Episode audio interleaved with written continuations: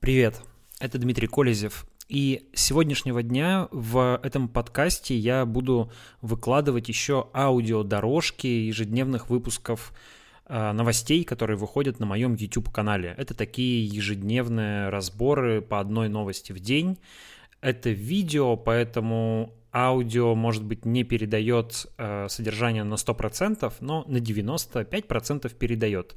И так как некоторые патроны и некоторые подписчики просили выкладывать это в формате аудио, я буду это выкладывать. Вы можете написать в комментариях, э, подходит вам это или нет. Может быть, для этого стоит сделать отдельный подкаст с отдельным фидом, ну или выкладывать здесь. Напишите, как вам больше нравится, так и будем делать. Привет, это Дмитрий Колезев. Странное поведение России в контексте так называемой зерновой сделки оказалось в центре внимания мировых СМИ. Едва подписав в Стамбуле соглашение о безопасном вывозе зерна из Украины, Россия тут же нанесла ракетный удар по порту в Одессе, откуда это зерно должны вывозить. А затем принялась выдвигать противоречивые версии о том, что это было и зачем это было сделано. В сегодняшнем ролике попробуем разобраться в этом вопросе, в котором, я сразу признаюсь, пока еще не все ясно.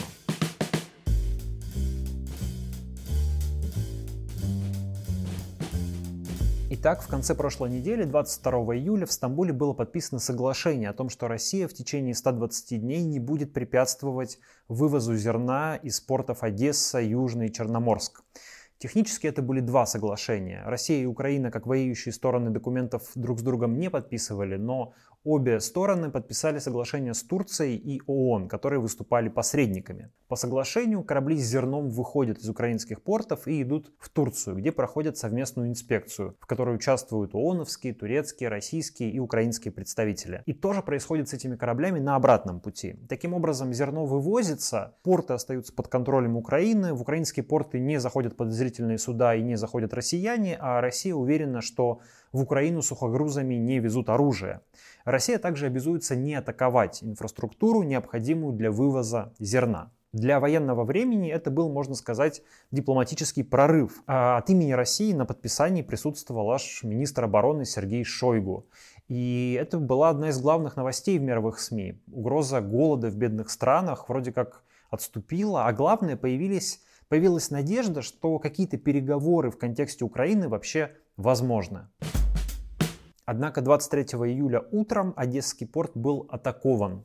По заявлению украинской стороны были выпущены 4 ракеты «Калибр», две из которых были сбиты, и люди наблюдали работу ПВО прямо с пляжа в Одессе, а две попали на территорию порта. Поначалу говорилось об объектах инфраструктуры порта, однако, судя по опубликованным видео, пострадали два небольших украинских судна. Вот на этом видео человек говорит, что подбиты гидрографический катер и катер ВМС Украины катер гідрографії бурілка, і от там далі видно катер ВМС Малин, димить, тліє. Приходимо в нього, там розвалено.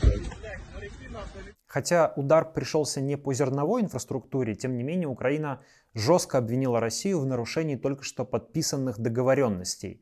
А заместитель официального представителя Генсека Организации Объединенных Наций также осудил удары по порту, заявив, что необходимо полное выполнение достигнутых договоренностей. Вероятно, тут содержался намек на то, что если удар был нанесен не по зерновой инфраструктуре, то подписанное соглашение не было нарушено с точки зрения его буквы, но нарушено с точки зрения его духа. Российская позиция, как часто бывает в таких случаях, противоречива. Турция в лице министра обороны Хулуси Акара сначала заявила, что официальные лица России ей сообщили, что вообще не имеют отношения к взрывам в Одесском порту. Но тогда что это были за взрывы? Оставалось догадываться, ну, можно было предположить версию провокации. Дескать, украинцы сами устроили взрывы чтобы, э, взрывы, чтобы обвинить Россию в срыве соглашений. И такие реплики действительно стали мелькать. Затем, однако, была выдвинута другая версия.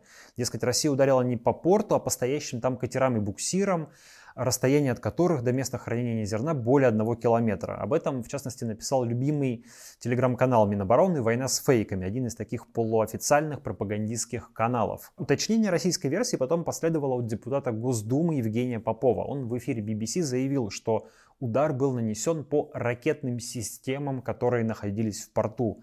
мы атаковали военную инфраструктуру в Одесском порту, и вам хорошо знакомы названия ракет, сказал Попов. Это ракеты «Гарпун», они базировались в Одессе, и мы их уничтожили мы не нарушили Стамбульское соглашение, мы просто разрушили военную инфраструктуру Украины и сделаем это снова. Однако затем в Твиттере Попов фактически отказался от своих слов, заявив, что говорил не о недавнем ударе, а об атаке 17 июля. Но тогда непонятно было, зачем он упоминал Стамбульскую сделку, подписанную после 17 июля. Утром воскресенья в своем телеграм-канале «Удар по Одесскому порту» наконец подтвердила и официальный представитель МИДа Мария Захарова. Ракеты «Калибр», написали она, уничтожили объект военной инфраструктуры Одесского порта высокоточным ударом, отправив украинский военный катер по любимому киевским режимом адресу. И спустя более чем сутки свою официальную версию – озвучила, наконец, Минобороны России. В морском порту города Одесса написали там на территории судоремонтного завода высокоточными ракетами большой дальности морского базирования уничтожен находившийся в доке украинский военный корабль и склад поставленных США киевскому режиму противокорабельных ракет «Гарпун».